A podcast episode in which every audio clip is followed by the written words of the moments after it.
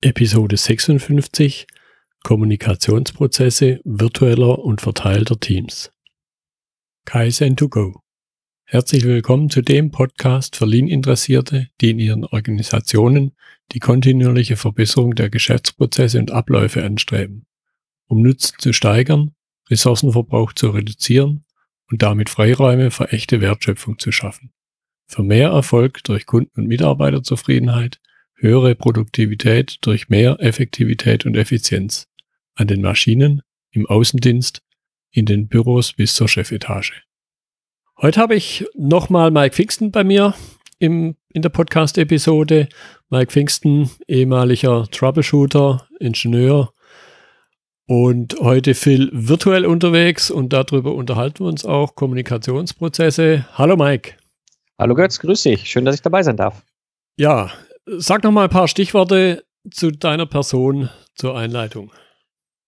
Also vom Hintergrund her bin ich Systemingenieur, das habe ich mal studiert, habe dann 2000 den Einstieg gefunden als Embedded Software Entwickler, Ingenieur in der Automobilentwicklung.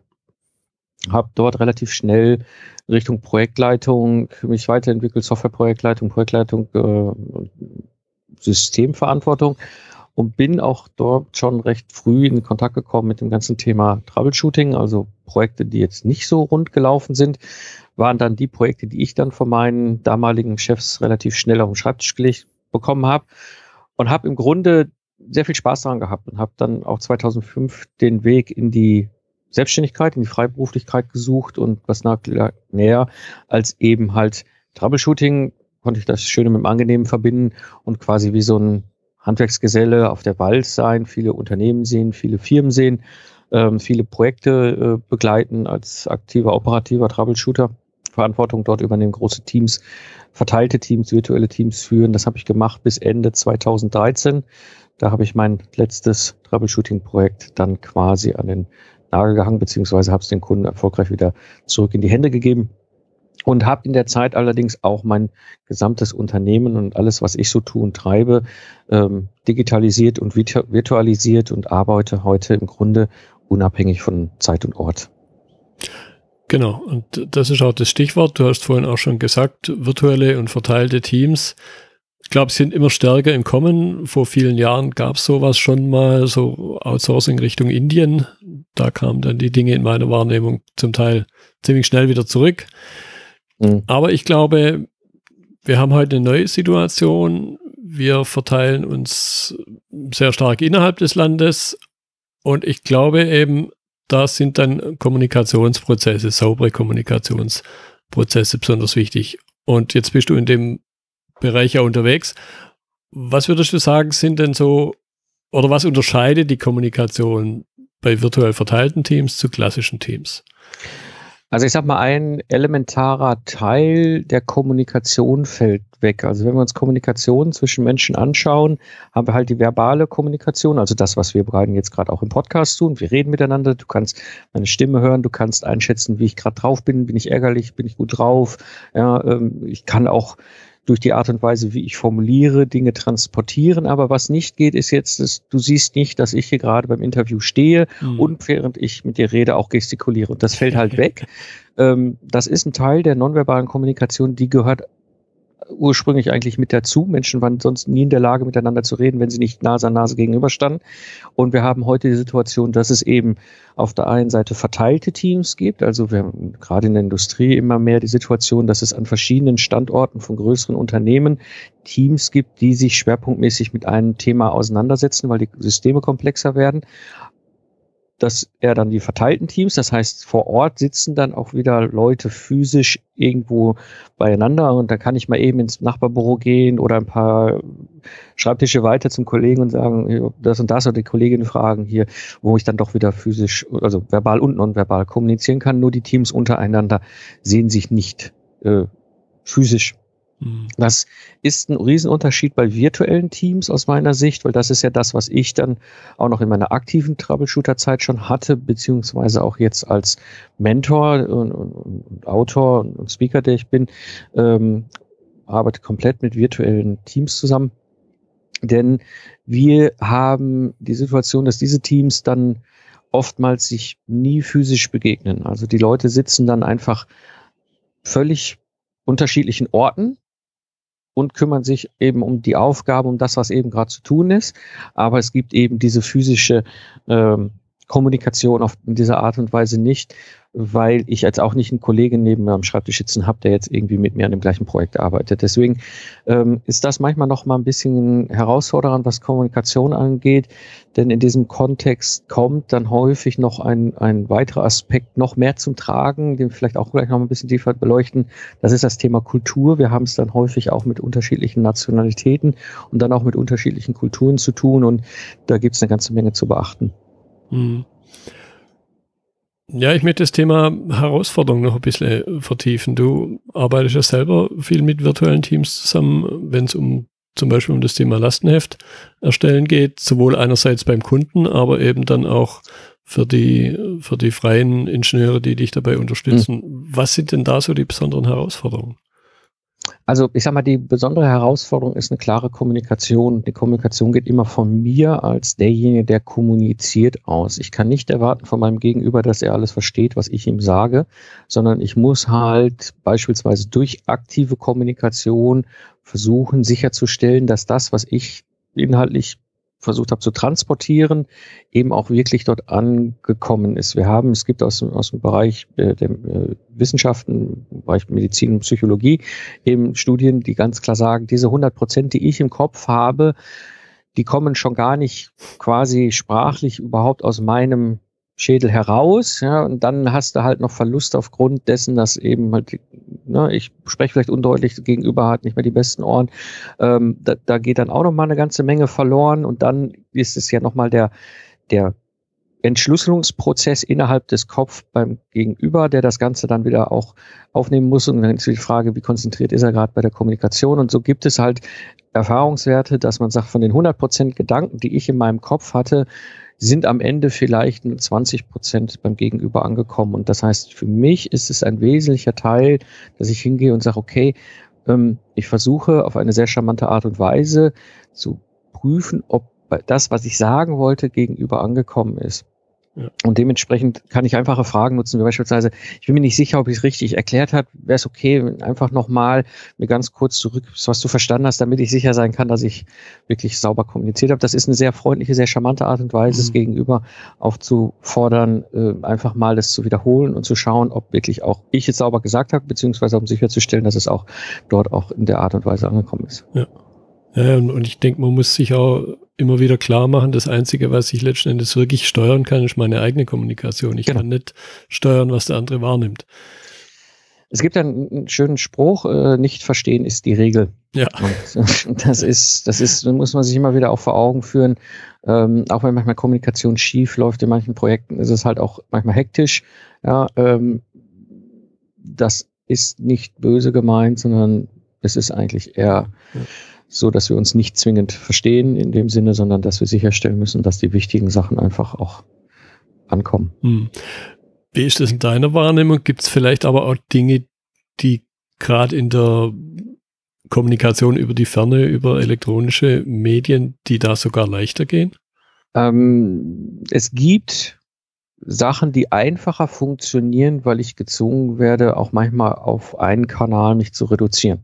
Also ich kann ja, also wenn ich jetzt neben dir stehen würde und wir würden uns über Kommunikation oder irgendein technisches System oder Lastenheft oder was auch immer äh, diskutieren, dann hätten wir die Möglichkeit, einen Stift und ein Stück Papier zu nehmen, zu malen. Kann ich nicht. Ich muss versuchen, es dir so rüberzubringen, dass du auch vielleicht ohne diese, diese zusätzliche Kommunikationsmöglichkeit Blatt Papier irgendwie das aufnehmen kannst, was ich will. Das ist, macht es manchmal schwieriger, aber häufig auch dann am Ende des Tages fokussierter, ist so meine Wahrnehmung. Mhm. Ähm, auf der anderen Seite ist es natürlich auch äh, ein Punkt, gerade wenn du mit internationalen äh, Kulturen zu tun hast, wie dann der richtige Kanal ist. Also da gibt es dann unterschiedliche Möglichkeiten. E-Mail ist erfahrungsgemäß kein so guter Kanal. Ja.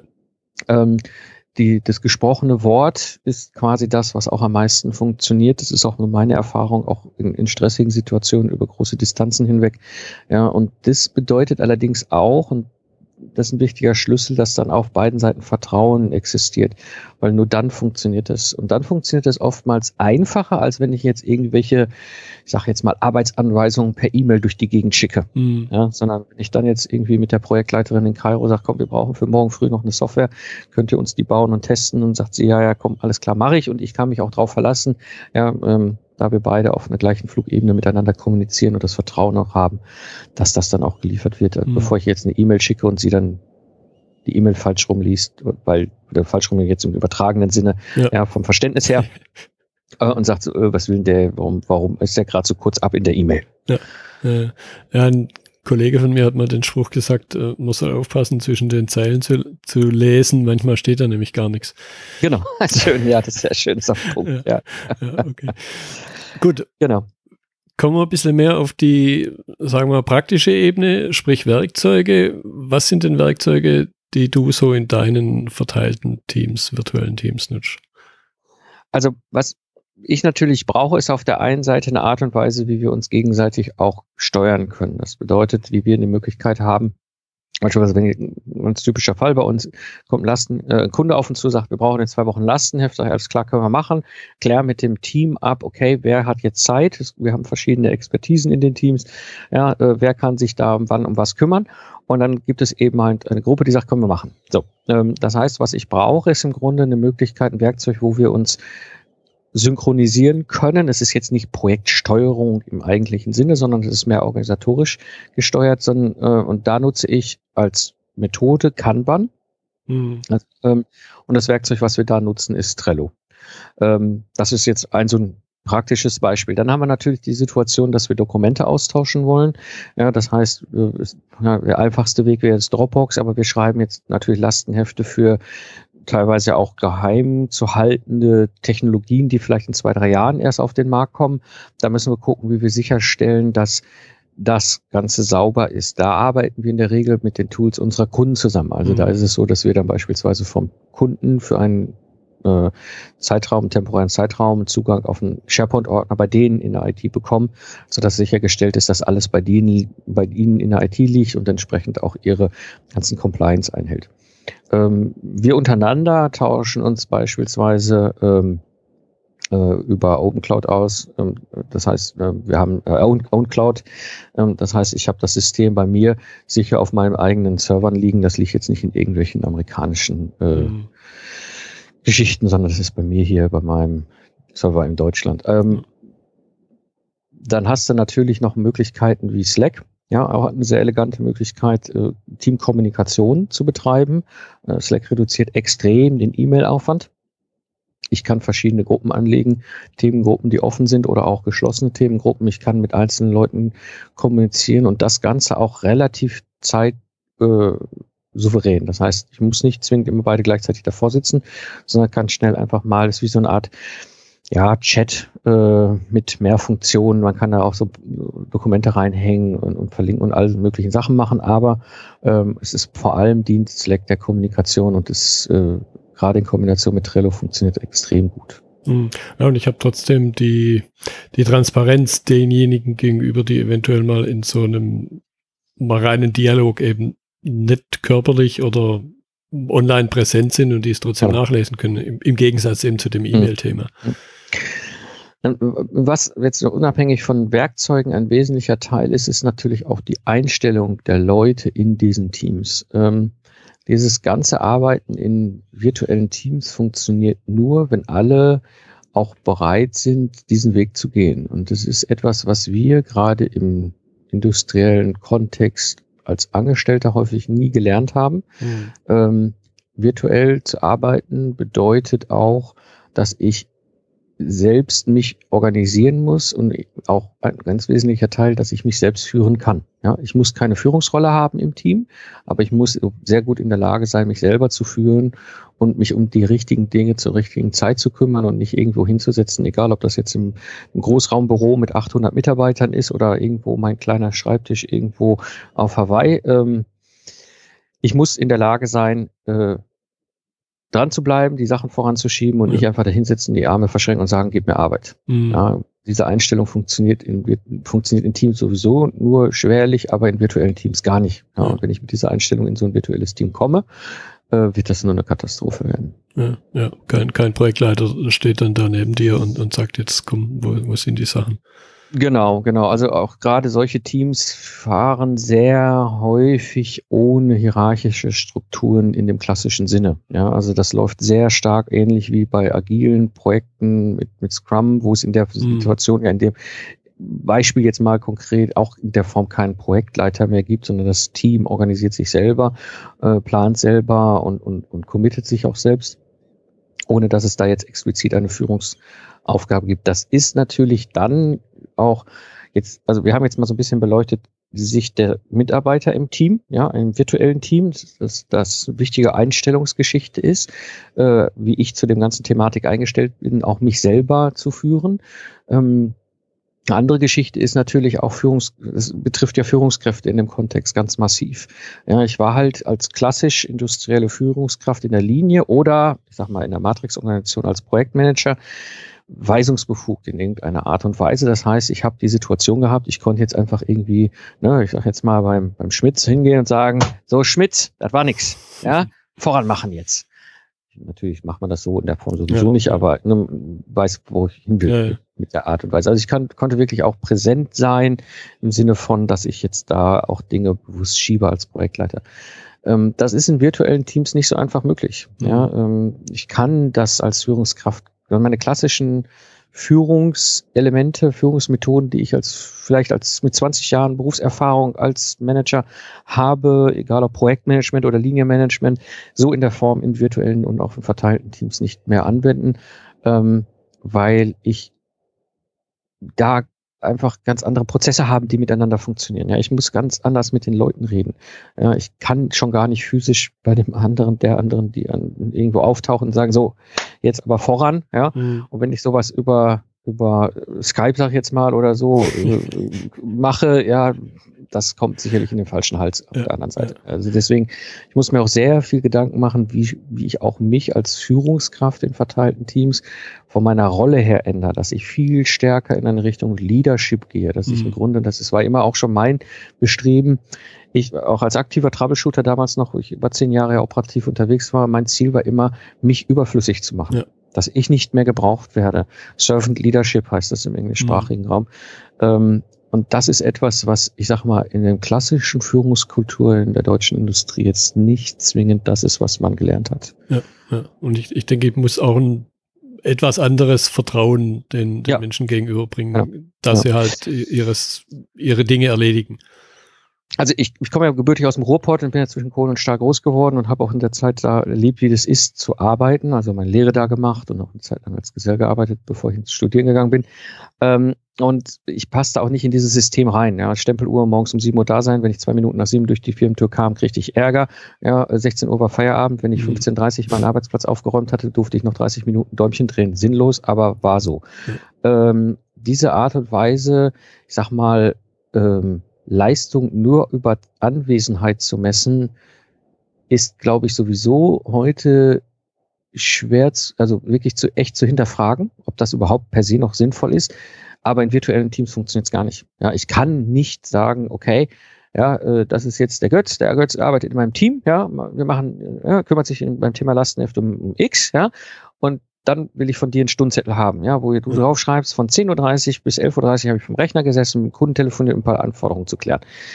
Das ist nicht das, was zählt. Was zählt, ist das Ergebnis und da spielt Vertrauen viel mehr eine Rolle. Das ist Zeit, ist in dem Sinne als Messgröße, die sie ja früher mal war, völlig irrelevant geworden äh, heutzutage und in virtuellen Teams überhaupt nicht mehr sinnvoll als als als als Steuerungsinstrument anzunehmen. Ja, es ist es macht keinen Sinn. Mhm. Ja, sondern es ist einfach wichtig, sich zu committen, welche Ergebnisse wann da sein sollen, wie diese Person dieses Ergebnis produziert, zu dem sie sich committed hat. Das ist die Geschichte, die ich auch vom Vertrauen her dann demjenigen auch mit übergeben muss. Ne? Ich spreche auch nie von delegieren, sondern ich übergebe ja.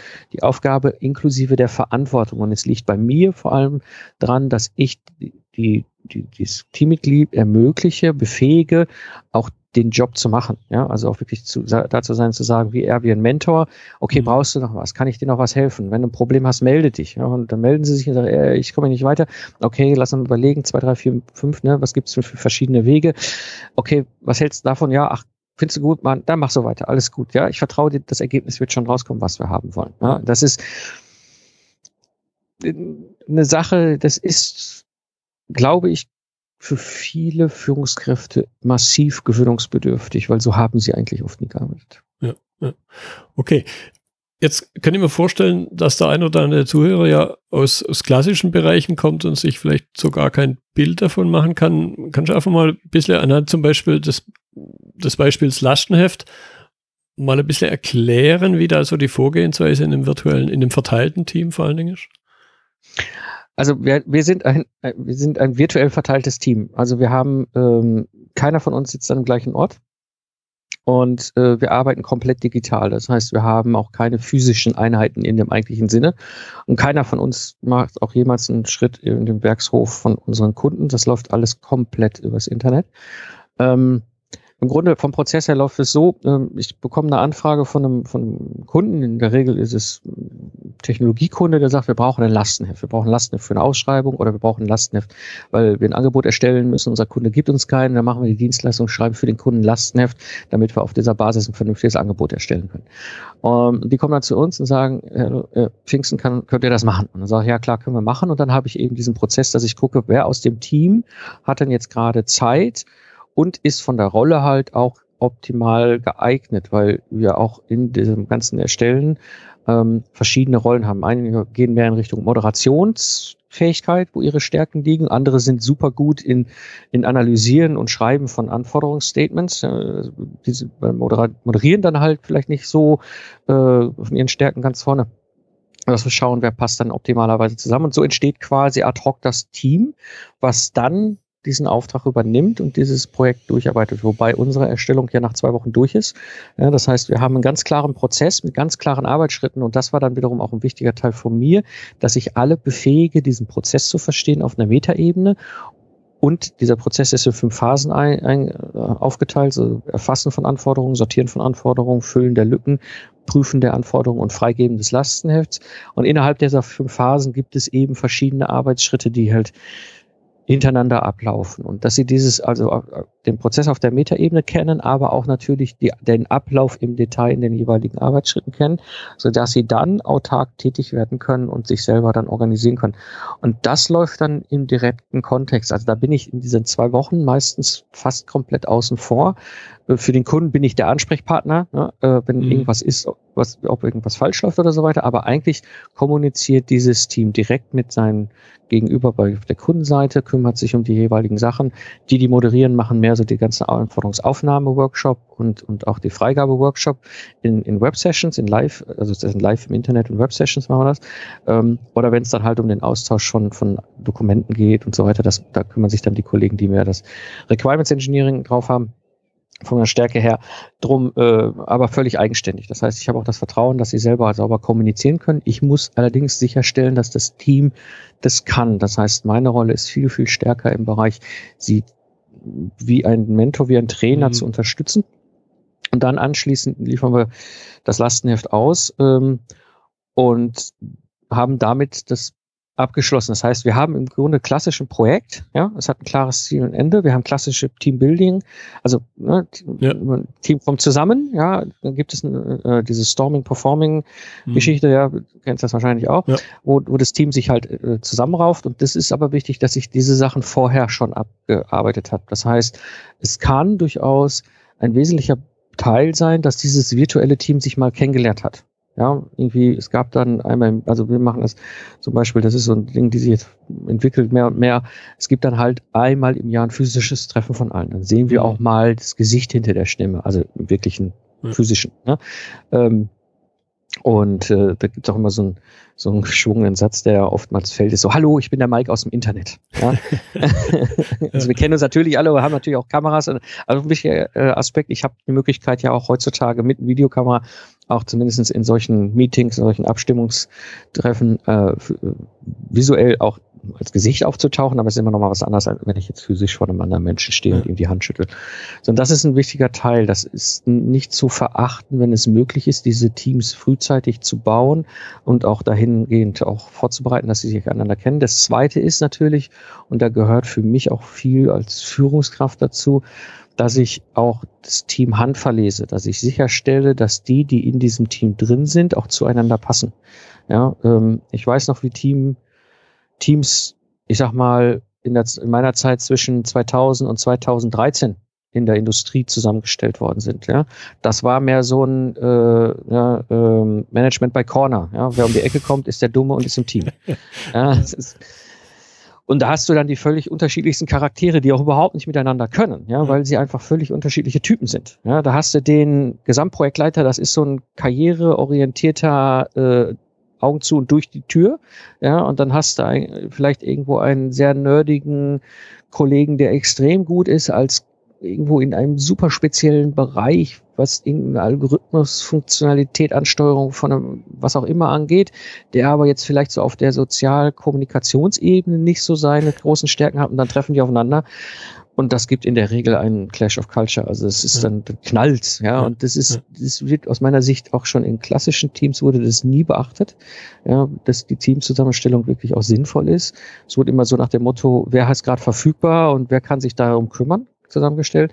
Und das vermeide ich massiv. Gerade bei virtuellen Teams ist es noch mhm. kritischer. Wir haben nicht diese äh, nonverbale Kommunikationsebene. Und wenn dann plötzlich Charaktere und Leute und Typen aufeinander äh, krachen, die dann einfach nicht miteinander können, dann wird es manchmal auch gruselig im virtuellen ja. Zusammenarbeiten. Deswegen ist es meine Aufgabe, das im Vorfeld durch wirklich eine saubere Selektion, also sprich im Sinne von, ja, ich gucke, dass die richtigen Leute miteinander arbeiten, mhm. auch sicherstellen. Mhm. Dann gibt's ja noch äh, Varianten der sagen wir, der Virtualität, der Verteiltheit, da denke ich jetzt an das Stichwort Mastermind-Gruppen.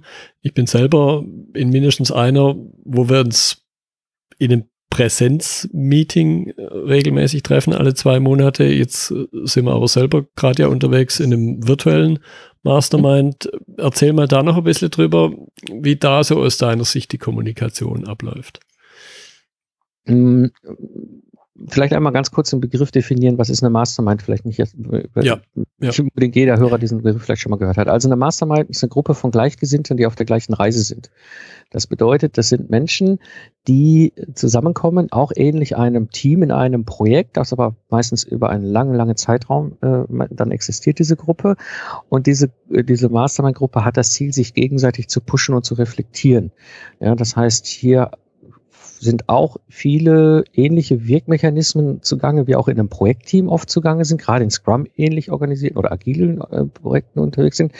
Ähm, wesentlicher Teil ist aber auch hier das äh, Commitment und dass eben auch das Gegenüber mir klar Kommunikation, also klar sagen kann, so weißt du was, äh, ne, du könntest jetzt in so einem Team mir sagen, sag mal, Mike, das war aber scheiße, seit, Entschuldigung, so formuliere, aber äh, seit vier Wochen laberst du über A und machst aber immer nur B. Ja, diese Art der Kommunikation basiert, zum einen muss das Vertrauen extrem hoch sein, dass das überhaupt möglich ist. Ähm, und dann kommt dazu, gerade wenn wir alle virtuell unterwegs sind, ähm, auch in so einer Mastermind-Gruppe, muss uns allen bewusst sein, wie Kommunikation da funktioniert und dass wir halt auch aufpassen, dass die Spielregeln eingehalten werden. Ähm, das ist, das ist im Grunde gerade bei virtuellen Masterminds auch die Herausforderung, zu schauen, dass da auch wirklich die richtigen Leute zusammen sind, ja, auch, auch vom, ich sag mal, vom Nasenfaktor, von der Flugebene mhm. und auch von der Reiserichtung diese Gruppe halt entsprechend sauber zusammenpasst. Ähm, und dann kann es extrem gut funktionieren, wobei auch meine Erfahrung da ist, es macht Sinn, dass diese Gruppe sich mindestens einmal im Jahr physisch trifft. Ja, es ist immer noch ein ganz anderer, andere Qualität. Ja. ja. mal so Tag sich physisch mit vier bis sechs Leuten zu treffen und, und im Grunde das Gleiche zu machen, was wir sonst alle zwei Wochen in unseren äh, Mastermind-Calls machen.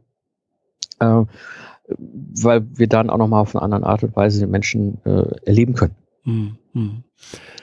Ja, jetzt hast du auch schon einen Punkt angedeutet, das möchte ich noch ein bisschen mehr vertiefen, der Aspekt virtuelle Assistenten. Da gibt es jetzt einmal die Variante, wo ich rausgehört habe, das ist bei dir die, die häufigere, dass ihr gemeinsam mit einem Kunden zu, zusammenarbeitet, aber dann gibt's eben auch, glaube ich, die klassische Assistenzfunktion, wo dir zugearbeitet wird. Was mhm. sind denn da so deine Erfahrungen, was diesen kommunikativen, diese Kommunikationsprozesse angeht? Auf was sollte man da besonders achten in der mhm. Zusammenarbeit mit virtuellen Assistenten?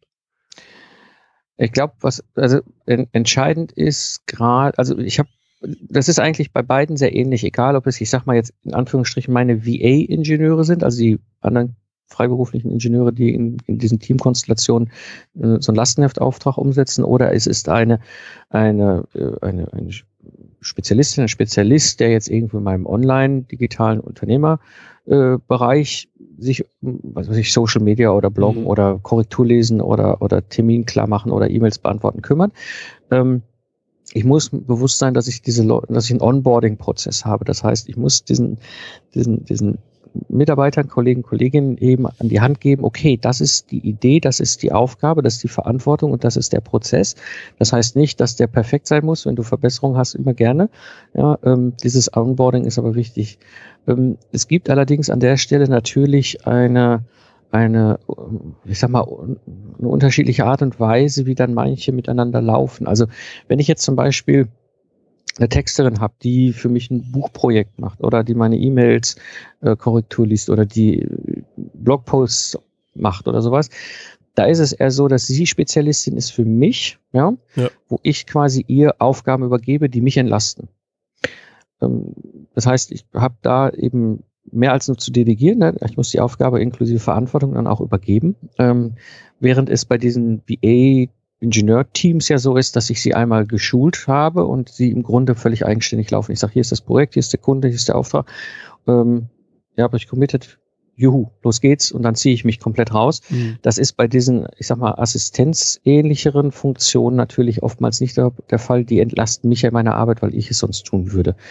Ähm, und, und es ist auch nicht ein Projektgeschäft in dem eigentlichen Sinne, sondern häufig sind diese, diese virtuellen Assistenten äh, und Assistentinnen eben halt ähm, lange Zeit dabei. Ja, mhm. also die dann jetzt irgendwie um sich, um sich um Dinge kümmern innerhalb meines Unternehmens. Ja, und, und sie haben möglicherweise auf der organisatorischen Ebene ein höheres Niveau, weshalb man sie dann jetzt letzten Endes auch nutzt.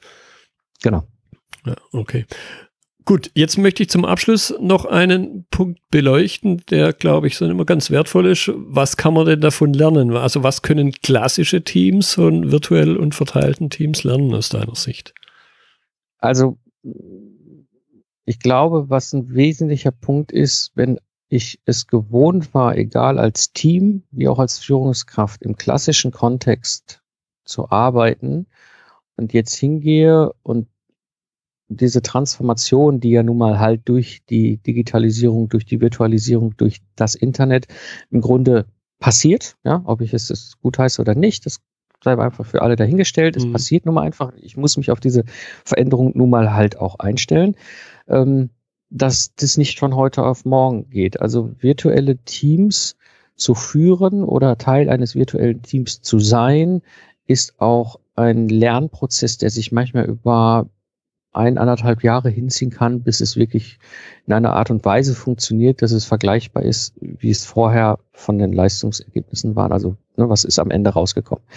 Ähm, das heißt, ich muss mir bewusst machen, das ist nicht, also viele denken immer, ja, das ist ja ganz einfach, ja. Homeoffice, ja, oder ne, hier kriegst mhm. einen Laptop mit Internetanschluss und arbeite. Ähm, nee, so funktioniert das nicht. Also das ist nicht dieses klassische äh, äh, Lucky Luke-mäßige Management-Entscheidung. Ne? Jetzt drücke ich den Schalter von rechts nach links und jetzt arbeitet meine ganze Firma komplett virtuell.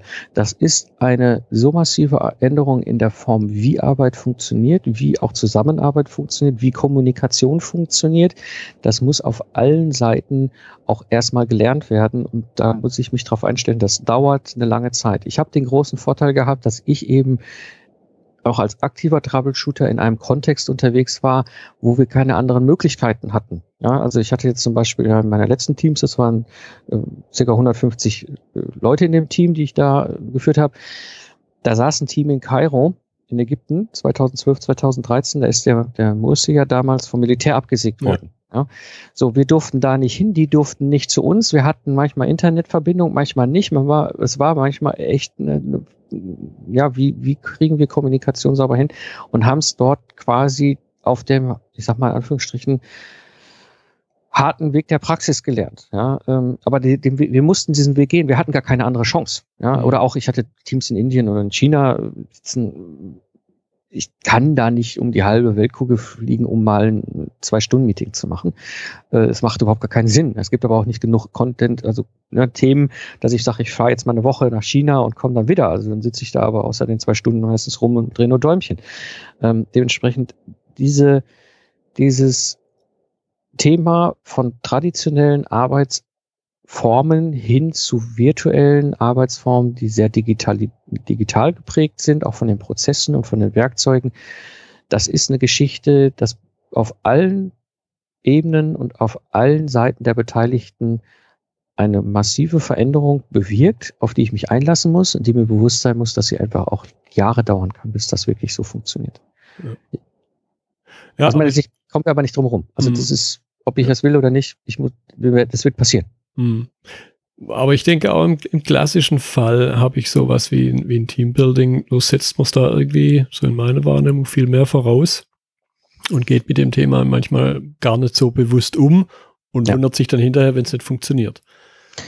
Genau. Also was, was spannend ist bei dieser ganzen Geschichte, ich meine, ich experimentiere jetzt als seit elf Jahren unternehmerisch und äh, mit diesen, äh, habe ja zwei Formen. Das eine ist eben damals noch als operativer freiberuflicher äh, Troubleshooter in Projekten als externe Führungskraft äh, erlebt und gelernt, parallel natürlich auch in meinen Unternehmungen. Ich habe schon mehrere Unternehmen aufgebaut, die verteilt waren und jetzt mittlerweile ein Unternehmen, was komplett virtualisiert, digitalisiert und, und nur, nur noch mit verteilten Teams unterwegs ist, äh, also virtuellen Teams unterwegs ist. Ähm, die Sache ist allerdings so ungewohnt neu. Es gibt, wenn ich jetzt mal so in die USA gucke, vielleicht eine Handvoll Unternehmen, die komplett von Anfang an auch erfolgreich in einer größeren Größe ausschließlich virtuell äh, unterwegs sind. Und da rede ich von Unternehmen, die 60 oder 100 Mitarbeiter haben. Ähm, das ist eine, eine Unternehmensform und eine Arbeitsform, die ich sag mal, noch nicht erprobt ist. Also das ist etwas, wo viele einfach auch mit, ja, viele kleine Schritte sind kein Verrat am Ziel. Ne? Und jeder mhm. macht also seine Erfahrung es ist aber allerdings als kleineres Unternehmen einfacher, diesen Weg zu gehen, als wenn ich ein großer Tanker bin. Ähm, da wird das mit Sicherheit eine größere Herausforderung. Ja, okay. Gut, prima. Da waren, glaube ich, wieder einige spannende Elemente mit drin. Ich denke, wir zwei werden ja weiter im Kontakt sein zu den genau. unterschiedlichsten Themen. Ich danke ja. dir erstmal für heute, für deine Zeit. Danke dir, Götz, dass ich dabei sein durfte. Und freue mich schon auf den weiteren Austausch. Sehr gerne.